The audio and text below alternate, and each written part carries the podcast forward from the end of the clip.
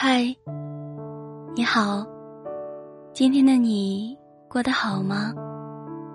不管你今天过得怎么样，我的声音都会一直陪着你，每晚用故事和你说晚安。愿今天晚上的你能有个好梦。声音是有温度的，希望我的分享你会喜欢。今天想给大家聊的是一个关于有关出轨的话题。下面我们一起来聆听。陈奕迅在《红玫瑰》中唱道：“得不到的永远在骚动。”被偏爱的都有恃无恐。对于有些人来说，婚姻有时候更像一座围城。困在围城中的他们，或是厌倦生活的琐碎，或是贪图一时的新鲜，或是找新鲜的寄托而选择了出轨。出轨后的剧情呢？是选择离婚，还是重新回归家庭？不同的人会做出不同的回答，只是忍不住想问：那些出过轨的人，会真心回归家庭吗？下面是两个男人的自述，或许能给出我们想要的答案。来自张先生，结婚十年，女儿八岁。我和妻子是在别人介绍下认识的，两个人都是独生子女。家庭条件也都还可以，想着门当户对，父母双方也都觉得很满意，于是就恋爱没多久就结婚了。说起来，我们夫妻的感情比较稳定，各自都有工作，孩子也不用自己带，日子过得很顺心。但我这个人呢，容易飘，尤其是前几年做生意赚了点钱，便跟着一个年轻的小姑娘好上了。刚开始我对她确实挺喜欢的，也舍得为她花钱，毕竟她年轻漂亮，身材又好。但是后来我越来越受不了她了，他的任性、拜金、无理取闹，动不动就要花钱，花钱大手大脚的。我就算再有钱，也经不起这样的折腾。更过分的是，他竟然还想让我离婚，娶她过门，真是搞笑啊！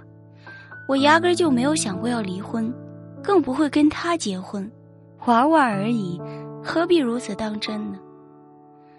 这段时间我也想了好久，还是觉得现在这个家好。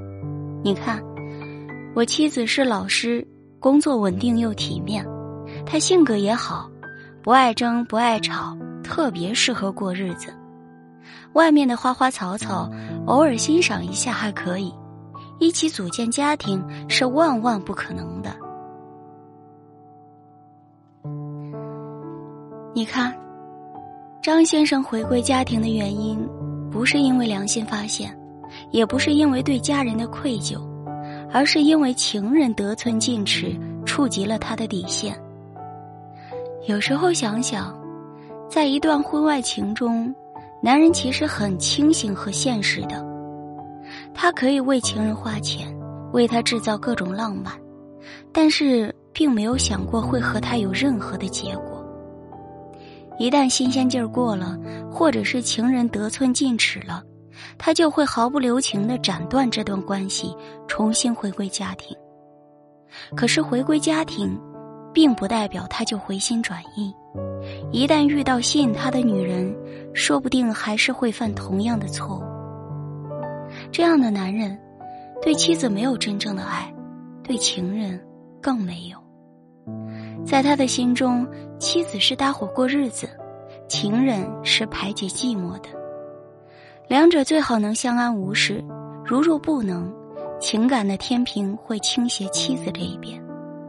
只是因为离婚是需要成本的，而夫妻之间也存在着很多的利益关系。在利益面前做出的每一种选择，都是经过深思熟虑后的最优解。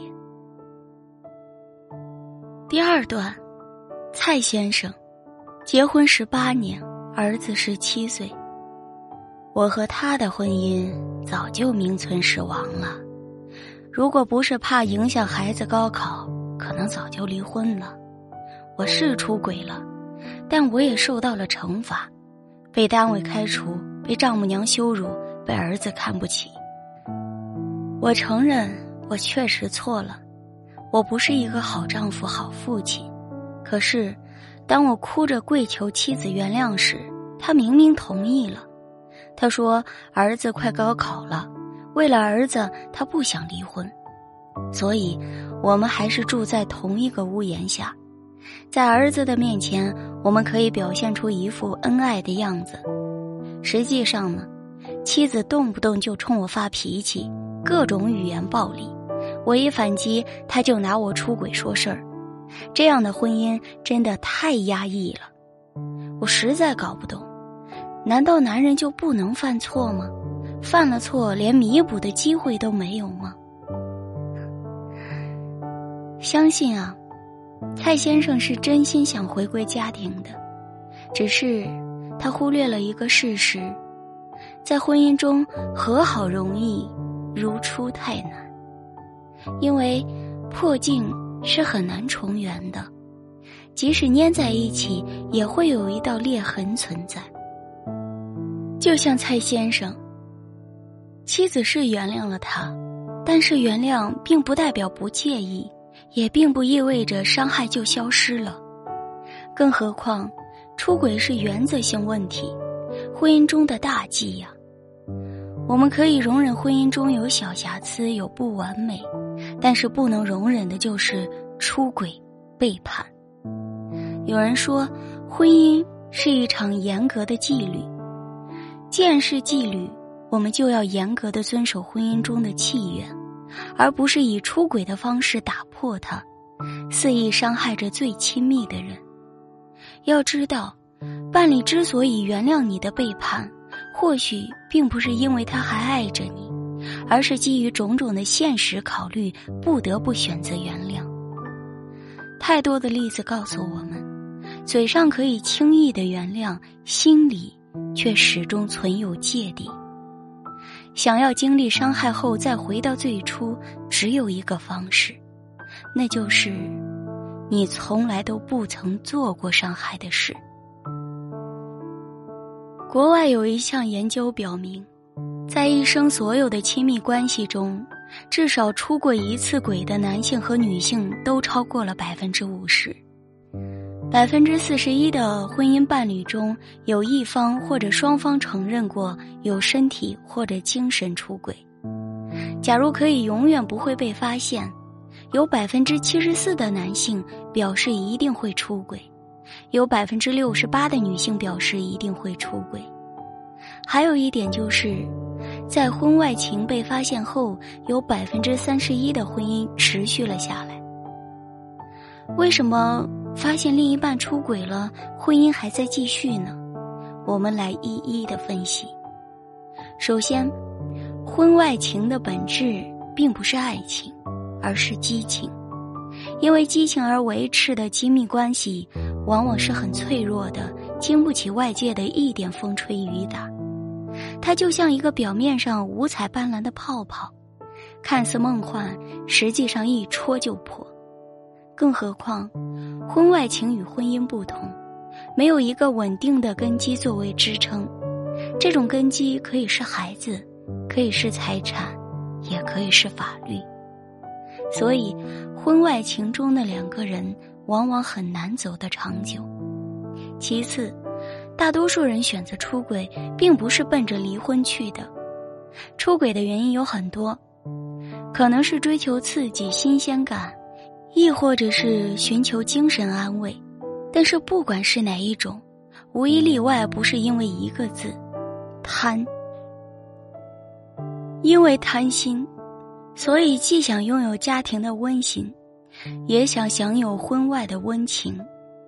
太贪的结果就是，纸终究包不住火，婚外情最终也会被戳破。怎么办呢？大多数人的选择是祈求伴侣的原谅，重新回归家庭。他们只是贪图新鲜和刺激，并不是为了离婚。一旦威胁到婚姻，他们大多数会收起内心的贪婪，选择回到家人的身边，扮演起一个好丈夫、好父亲的角色。最后，所有的选择都是权衡利弊的结果。